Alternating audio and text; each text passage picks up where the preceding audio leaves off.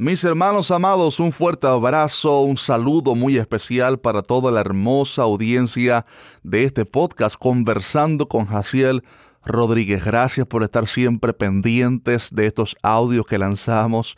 Quiero pedirles perdón por no haber estado actualizando demasiado últimamente debido a que, bueno, el canal de YouTube ha estado creciendo y hemos estado trabajando muchísimo y justo esta semana estamos celebrando que llegamos al millón de suscriptores en YouTube y eso, bueno, es un logro eh, por el cual tenemos que darle la gloria únicamente al Señor. Pero sí es un motivo por el cual alegrarse principalmente porque estamos llegando a tantas personas y eso siempre que el Evangelio crece obviamente es un motivo para alegrarse y festejar.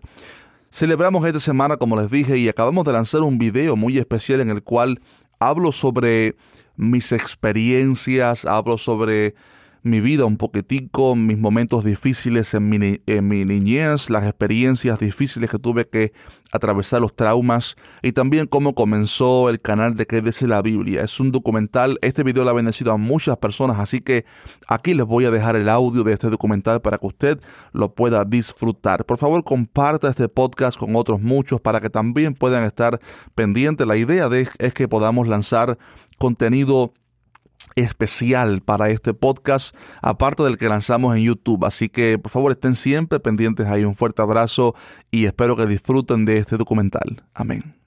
Amados hermanos, el Señor nos ha ayudado a lograrlo. Ya somos más de un millón de amigos aquí en YouTube. Gloria le damos a Dios por eso, ¿verdad?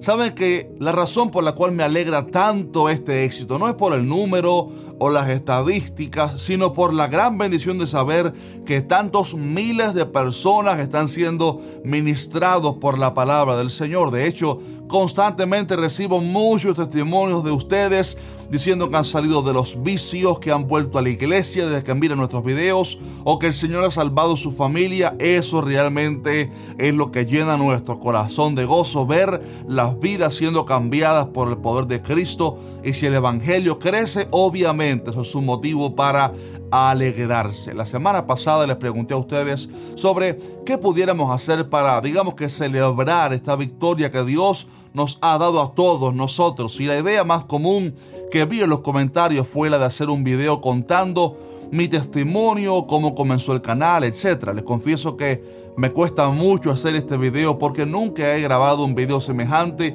ya que honestamente no me gusta hablar de mi persona, sino que solamente trato de hablar de Cristo y su palabra. Pero como ustedes lo pidieron, pues estoy comprometido con ustedes y por esto hoy les voy a contar mi testimonio, aspectos personales, como de dónde soy, cómo conocí al Señor y por supuesto cómo comenzó el canal de qué dice la Biblia.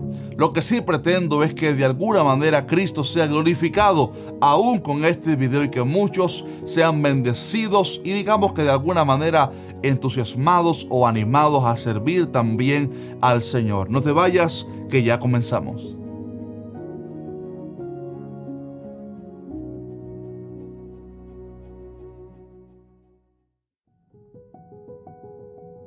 Nací en un hogar cristiano en la isla de Cuba en el año 1991. Mis padres recién estaban comenzando su ministerio pastoral en una ciudad llamada Colón, en la provincia de Matanzas. Ahí nació cuatro años después mi única hermana Eunice y junto a nuestros padres comenzamos a servir a Dios desde muy pequeños. Tuve la bendición de que mis abuelos por ambas partes también fueran y son todavía hoy pastores que han servido al Señor toda su vida, por lo que siempre estuve muy rodeado de la palabra de Dios, los cultos y digamos que la atmósfera del Espíritu Santo. Mis padres siempre se preocuparon por enseñarnos mucho la palabra y cultivar en nosotros la vida de oración. Recuerdo ver a mi papá orar cada mañana durante horas y a mi mamá dedicar horas cada día aconsejando a hermanas de la iglesia que necesitaban ayuda. Esto sin duda alguna marcó mi vida, ver el ejemplo de mis padres sirviendo al Señor. Cuentan ellos que desde muy pequeño ya yo tenía una gran pasión por la música, la alabanza y la adoración. Me gustaba mucho cantar en la iglesia, danzar, pero sobre todo tocar la batería. En el baúl de los recuerdos familiares está la anécdota del día que con tan solo dos años de edad me escapé de las casas para ir al templo que quedaba delante de la casa pastoral para tocar la batería. Después de buscarme durante varios minutos, finalmente mi mamá me encontró solito en el templo intentando tocar música. Esta pasión en mi corazón por servir a Dios a través de la adoración fue rápidamente observada por mi abuelo materno, Arnoldo González, un gran hombre de Dios quien hizo todo lo posible para que yo aprendiera mucho. Recuerdo que una vez al año visitaba a mis abuelos en la isla de la juventud que quedaba bien lejos de donde nosotros vivíamos y me pasaba un mes entero con ellos. Recuerdo que siempre que iba allá mi abuelo se las ingeniaba para conseguir un maestro de piano, saxofón. Esto me fue sumamente útil luego del ministerio ya que llegué a tocar hasta siete instrumentos musicales y eso se lo debo en gran parte a mis abuelos. A pesar de que nací en un hogar cristiano, mis padres y abuelos siempre me explicaron de manera muy clara que no bastaba eso, sino que yo necesitaba aceptar a Cristo como mi Salvador de una manera muy personal. Y fue por eso que en un culto de oración con la ayuda de mi abuelo, tomé la decisión más importante de mi vida, aceptar a Jesús como mi Señor y Salvador.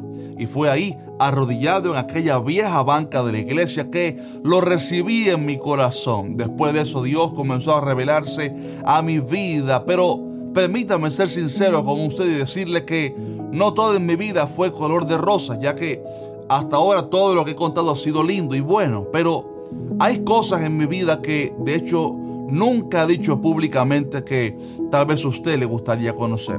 Resulta que a pesar de la gran bendición de haber crecido rodeado de una familia tan especial, aún así desde niño siempre sufrí ciertos problemas, principalmente de baja autoestima. A veces me sentía muy inferior a todos, solo que siempre hice un buen trabajo para ocultarlo lo más posible de la sociedad. Creo que el bullying que sufrí en la escuela contribuyó mucho para que me sintiera tan inferior. Los niños se burlaban de mí. Yo tenía temor de hablar en la escuela. Mis compañeros se reían y me fue muy difícil tener buenos amigos en la escuela. Quizás también porque era el hijo del pastor, claro. Cada vez que me enfrentaba a algún problema en la escuela, recuerdo que siempre me temblaban las piernas y un escalofrío subía hasta mi pecho. La verdad es que no creía que yo pudiera hacer grandes cosas en la vida, pero sí recuerdo que una y otra vez Dios envió siervos suyos para darme palabra de que Él me usaría grandemente y me haría predicar su palabra a las naciones. Recuerdo que la iglesia era el único lugar donde me sentía seguro y donde único podía ser realmente yo. En la escuela me sentía como pez fuera del agua, tenía temores, pero en la iglesia me sentía consolado y con esperanza. No puedo olvidar mencionar que en mis años de adolescencia, quizás debido a esta baja autoestima, caí durante un tiempo en una crisis en que no podía hablar en público, era totalmente tartamudo y mis padres no pensaban que yo pudiera predicar un día. Sin embargo, luego cuando me paraba en el púlpito para predicar la palabra, fluía a la perfección y Dios me sanó por completo años después. Estimados hermanos, Luego aprendí una gran realidad y es que el mundo llama a los capacitados, pero Dios capacita a los llamados. Jesús es un especialista llamando a aquellos despreciados y marginados para hacer grandes cosas con ellos, así como hizo con Pedro, Jacobo, Juan y otros. Él se glorificó a través de sus debilidades. Así que si te identificas con mi historia y sufres algo de bullying, bajo autoestima o depresión, nunca subestimes lo que Dios puede hacer contigo. Recuerdo de manera muy especial ciertas experiencias que tuve con Dios en mi adolescencia, como esos momentos cuando fui lleno del Espíritu Santo y me sentí completo y satisfecho en Cristo. Son experiencias que nadie te puede robar, ni el mundo ni la religión. Experiencias que confirmaron lo que yo sabía ya, que Dios era real. También el Señor se me reveló en algunas ocasiones a través de sueños como una noche que vi a Dios sentado frente a mí y aunque no pude ver su cara, sí escuché su voz fuertemente diciéndome que tenía que predicar el Evangelio a mis compañeros en la escuela. Esas experiencias, amado amigo, ayudaron mi fe sin duda alguna y fortalecieron mi identidad. Cuando tenía 14 años de edad, mi familia y yo salimos del país y nos mudamos a Nicaragua, país hermoso, precioso, que nos recibió por casi un año hasta que logramos emigrar a los Estados Unidos. En ese año de transición aprendí muchas cosas, entre ellas cómo editar videos y grabar música, talentos que luego me servirían, sin yo saberlo, para el ministerio que tenemos hoy en día. Cuando miro atrás veo cómo Dios permitió que uno creciera gracias al pequeño aporte de distintas personas que me enseñaron habilidades y cosas importantes. Una persona me enseñó a tocar piano, por ejemplo, el otro me enseñó a editar videos y así creo que cada uno de nosotros es el fruto de distintas personas que Dios usó para bendecirnos a través de nuestra vida. Así que no menospreciemos nunca los procesos de Dios, los procesos de la vida, porque al final Dios los usa todos ellos, aún los peores, para llevarnos a un buen final. Al llegar a Miami, Dios permitió a mis padres, mi hermana y a mí comenzaron la congregación con un pequeño pero precioso grupo de hermanos fieles que nos apoyaron. Y así nació la iglesia Monte de Sion, ministerio que sería la plataforma que Dios habría de usar para hacerme crecer con la ayuda de mi papá, Eliseo Rodríguez, pastor principal de la iglesia. Ahí en nuestra amada congregación fue que comencé a desarrollar mi vocación por cantar a Dios y convertirme en ministro de música. Pero la pasión más grande que ardía en mi corazón era la de predicar la palabra de Dios, el ministerio de la palabra. Así que comencé a prepararme en el estudio de la Biblia, me gradué de una maestría en teología y seguí así aprendiendo todo lo que yo pudiera para predicar la mayor noticia del mundo, el mensaje del Evangelio. Cuando tenía alrededor de los 20 años conocí a una bella joven, Arianna, hija de pastores, también cubana, y Dios nos permitió casarnos y tener tres preciosos hijos, Benjamín, Elizabeth y Josué. Ellos tres han sido un testimonio vivo de los milagros de Dios. Quizás en otro video les pueda contar tal vez alguno de estos testimonios de cómo Dios se ha glorificado a través de nuestros hijos. Como familia hemos estado sirviendo al Señor todo este tiempo, atendiendo algunos campos misioneros aquí en la Florida, también sirviendo como copastor de nuestra iglesia y digamos que también trabajando con los jóvenes de alguna manera. Pero hace como cinco años Dios puso en mi corazón comenzar un canal de YouTube para predicar la palabra. Es aquí donde comienza la historia sobre qué dice la Biblia, este canal de YouTube que hoy llega al millón suscriptores. No sabía cómo se llamaría el canal ni de qué hablaría, pero sí tenía muy claro el motivo por el cual lo quería hacer y se trataba de una pasión que había en mí por predicar la verdad.